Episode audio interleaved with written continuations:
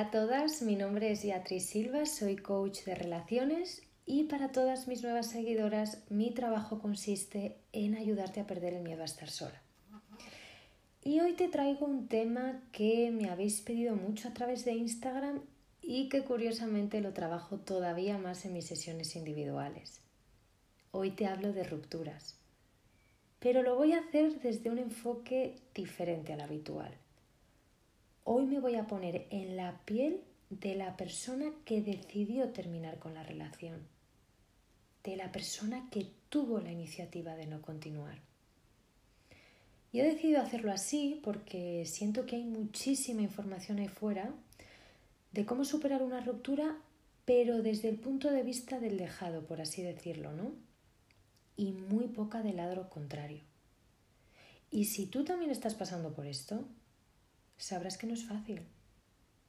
A ver, es una gran responsabilidad y surgen muchas dudas.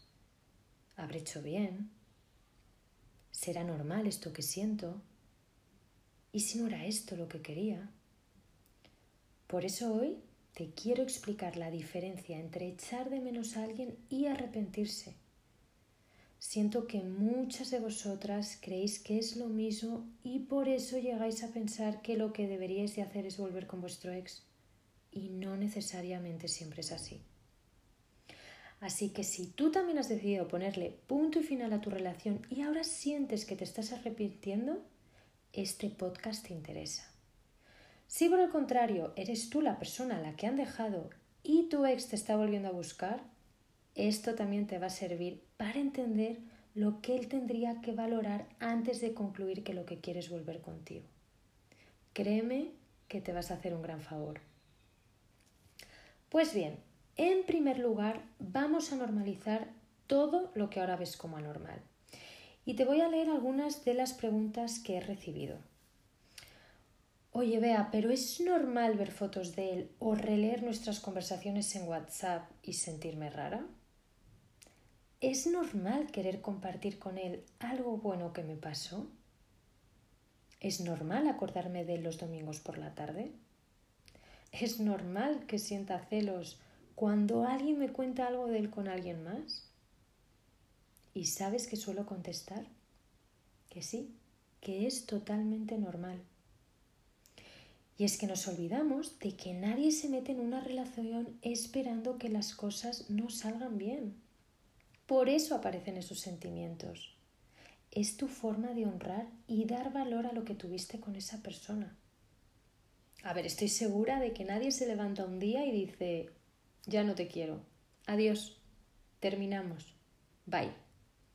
No, lo normal es llevar un tiempo cocinando esa idea en tu cabeza y probablemente al mismo tiempo tratando de que las cosas mejorasen entre vosotros. No lo hizo y tu mejor opción fue cortar y está bien. Lo que trato de decirte es que no eres un robot, gracias a Dios.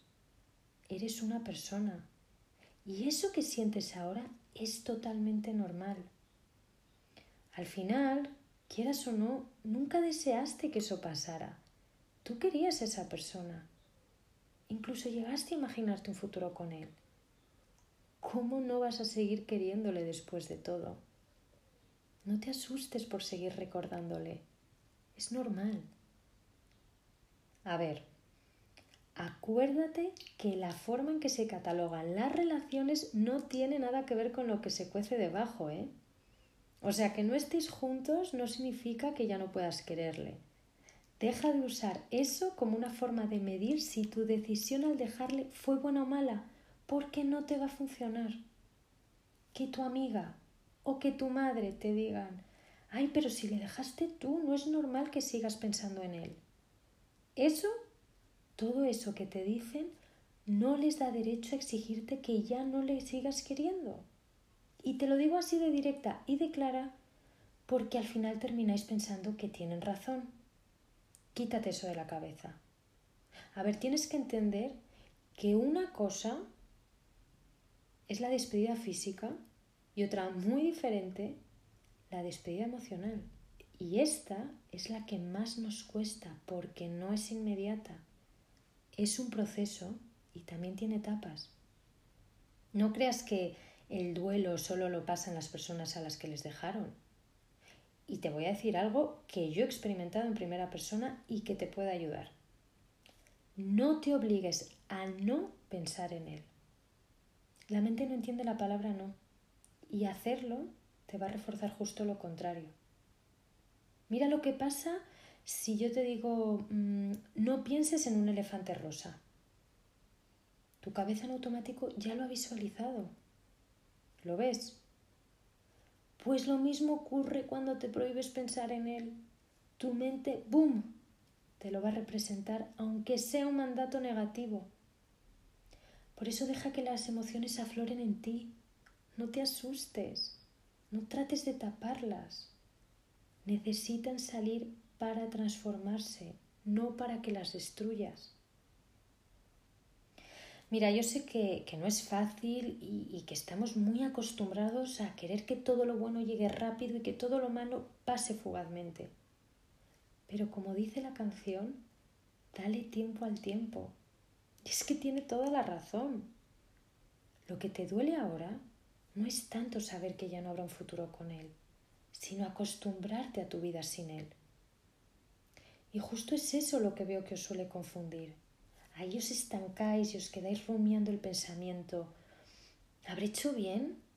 ¿Será normal esto que siento?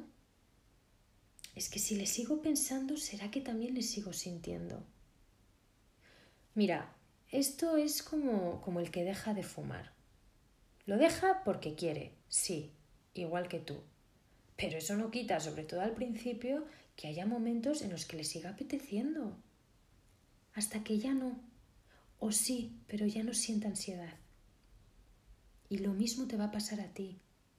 Vas a ver que al final lo que te dolía no era seguir queriéndole, sino acomodarle en otro lugar en tu cabeza y en tu corazón. Desintoxicarte, deshabituarte, desacostumbrarte o como quieras llamarlo. Oye, pero también qué bonito, ¿no? Que, que pasado el tiempo esa persona pueda seguir ocupando un lugar especial en tu vida sin que te duela. Hay una frase que me encanta que dice así, primero duele, después te da rabia y luego termina dándote risa. Así se cierran las etapas. Bien, pues vamos con el segundo punto de este podcast donde voy a tocar el tema del arrepentimiento. A ver, cuidado con el poder que le das a esta palabra porque es muy potente. A mí personalmente no me encanta. De hecho, cuando la escucho de reconocerte que algo en mí no sé, se remueve. Y es que arrepentirse no es sinónimo de que hayas hecho algo mal, sino de que puedes hacer las cosas mejor. Quítate de la cabeza de la idea de que te equivocaste. Si tomaste esa decisión es porque así lo sentiste en ese momento. Lo hiciste lo mejor que pudiste con los recursos que tenías. Te lo dije antes te lo vuelvo a decir ahora. Cuando tomamos una decisión así, la mayoría de las veces no es algo impulsivo, es algo que ya venías tiempo valorando en tu cabeza y seguramente ya trataste de todo para no tener que llegar a eso. Pero si así fue y así lo decidiste, era porque lo necesitabas. Estabas donde tenías que estar e hiciste lo que tenías que hacer para seguir evolucionando como persona de algo te sirvió. Algo tuviste que aprender de esa experiencia, de tu relación, de ti. Y te garantizo que todas esas tomas de conciencia las aplicarás en tu próxima relación. Y te invito a que reflexiones sobre eso. ¿Qué aprendiste? ¿Qué te enseñó? ¿Qué harás diferente en tu próxima relación? que no estás dispuesta a tolerar nunca más? ¿Qué puedes dar que hasta ahora no dabas? Pero a ver, de nada sirve que hagas este ejercicio poniendo el foco en la otra persona. Es que le dejé porque era muy aburrido, porque no era pasional, porque era así, porque hacía lo otro o lo que fuera. Responde poniendo el foco en ti y asume tu parte de participación en eso que no te gustaba. ¿Qué vas a hacer diferente tú a partir de ahora? No sé, quizás mm, sea aprender a comunicarte de forma asertiva, quizás sea poner un límite desde el principio, quizás sea no repetir el mismo patrón de hombre, lo que sea que contestes, pero hazlo desde la responsabilidad y no desde el victimismo. Y el último punto de este podcast, y creo que para muchas de vosotras el más importante es, ¿cómo sé si lo que realmente quiero es volver con él? Esto así, textual, me lo preguntó una seguidora hace unas semanas en Instagram. Mira, mm, yo no te puedo decir lo que deberías hacer o dejar de hacer, ¿vale? Pero si ya estás en ese punto donde la duda te puede, te recomiendo enormemente que hagas un ejercicio de honestidad contigo misma. Ay, vea, pero si yo a mí misma no me miento, yo sé lo que me digo. Ya lo sé. Pero ¿sabes lo que pasa? Que muchas veces en estas situaciones, por miedo a no encontrar a nadie más, por miedo a quedarte soltera, pues te puedes llegar a contar la historia de que en realidad él, era el amor de tu vida y que justo ahora es cuando te das cuenta de ello. Así de duro se puede poner. Entonces, para no caer en esa trampa, te voy a dar dos tips. El primero, no olvides el motivo por el que ahora no estás con esa persona. Y te lo recuerdo porque en los momentos un poco más flojillos tendemos a recordar lo bueno y olvidarnos de lo malo pero eso no es real. Si no estáis juntos es porque algo echaste en falta, y además mucho. Así que hazte un favor y no lo pases de largo. Para el segundo tip, sí que sí, necesito de toda tu honestidad y sinceridad. De hecho, si quieres puedes hacerlo conmigo mientras me escuchas. Imagina por un momento que vuelves con tu ex con sus mismos defectos y virtudes de siempre, con todo lo que te gustaba de él, pero también con todo lo que te molestaba. No, no le añadas ni le quites nada. ¿Lo tienes? Ahora dime, ¿crees que pasado un tiempo juntos, el motivo que te hizo no seguir con él seguiría estando ahí? ¿crees que te seguiría afectando? Si has contestado que sí, probablemente ahí tengas tu respuesta. Si has contestado que no, tengo una pregunta más que hacerte. ¿Qué has decidido hacer diferente tú ahora para que eso cambie? Para que eso ya no te afecte como lo hacía antes. Qué fuerte plantearlo así, ¿no? Pero es que si no lo haces, puedes estar basando tus ganas de querer volver con él en cosas que no son reales.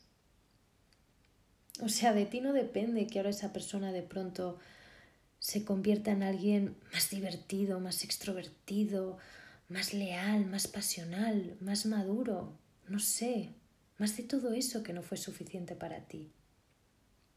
En cambio, la forma en la que tú aceptas todo eso Sí depende de ti. Y tú decides qué hacer con ello. Si te compensa o no. Por ahí es donde empieza el ejercicio de honestidad contigo misma. Y lo que te ayudará a valorar si una segunda oportunidad es lo que realmente quieres. Mira, te voy a poner un ejemplo para que lo entiendas mejor. Tú imagina que yo dejo a mi pareja, mm, no sé, me invento, porque era aburrido eh, y lo que más le gustaba era quedarse en casa. Y rara vez me acompañaba a ningún plan social. Pasa el tiempo y empiezo a decirme, si es que en realidad no estábamos tan mal. Ahora que lo pienso, no era tan aburrido, la verdad. Era yo que me quejaba mucho. Además que mira cómo está el mercado de fuera. Si es que no hay tíos normales. ¿Desde dónde crees que me digo todo esto? Desde el miedo. Desde el miedo a no encontrar a nadie más. Y como no tolero bien esa incertidumbre, me monto esta película en mi cabeza porque me conviene pensar que en realidad ni él era tan aburrido ni yo tan divertida. Y desde ahí empiezo a rumiar la idea de que en verdad lo que quiero es volver con él.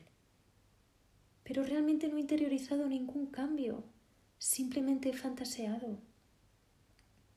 En cambio, si yo decido honrar mis necesidades, podré aceptar la misma realidad desde un punto de vista más honesto. A ver, yo decidí terminar con esta persona porque a él la vida social no le gustaba y a mí sí. Ahora, si yo volviese con él, eso que no me gustaba, que me generaba malestar hasta el punto de terminar con la relación, ¿me seguiría afectando? ¿Seguiría peleando por eso? ¿Seguiría pidiéndole que cambiara? Y yo, desde la honestidad, puedo contestar, ¿sabes qué? Yo sí necesito que a mi pareja le guste pasar tiempo con amigos, salir, entrar, invitar a gente a casa. Para mí es algo importante y yo no quiero renunciar a ello. A él no le gustaba. Y está bien.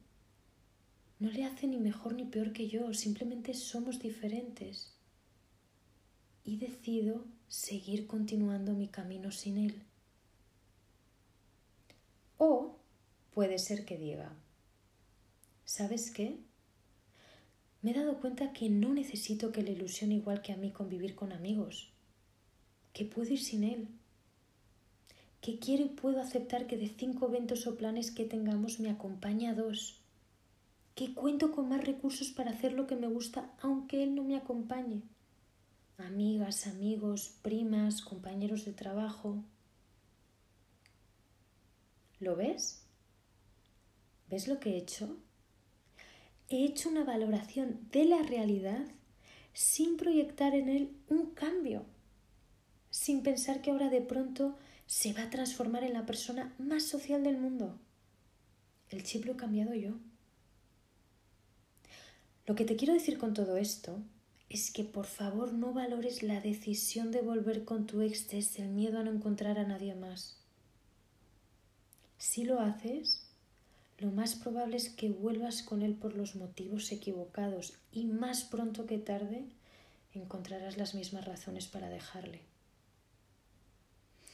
Y para terminar, si crees que estás en bucle, si sientes que superar esta ruptura te está costando demasiado, te recomiendo enormemente que consideres la opción de hablar con un profesional para que te acompañe en el proceso.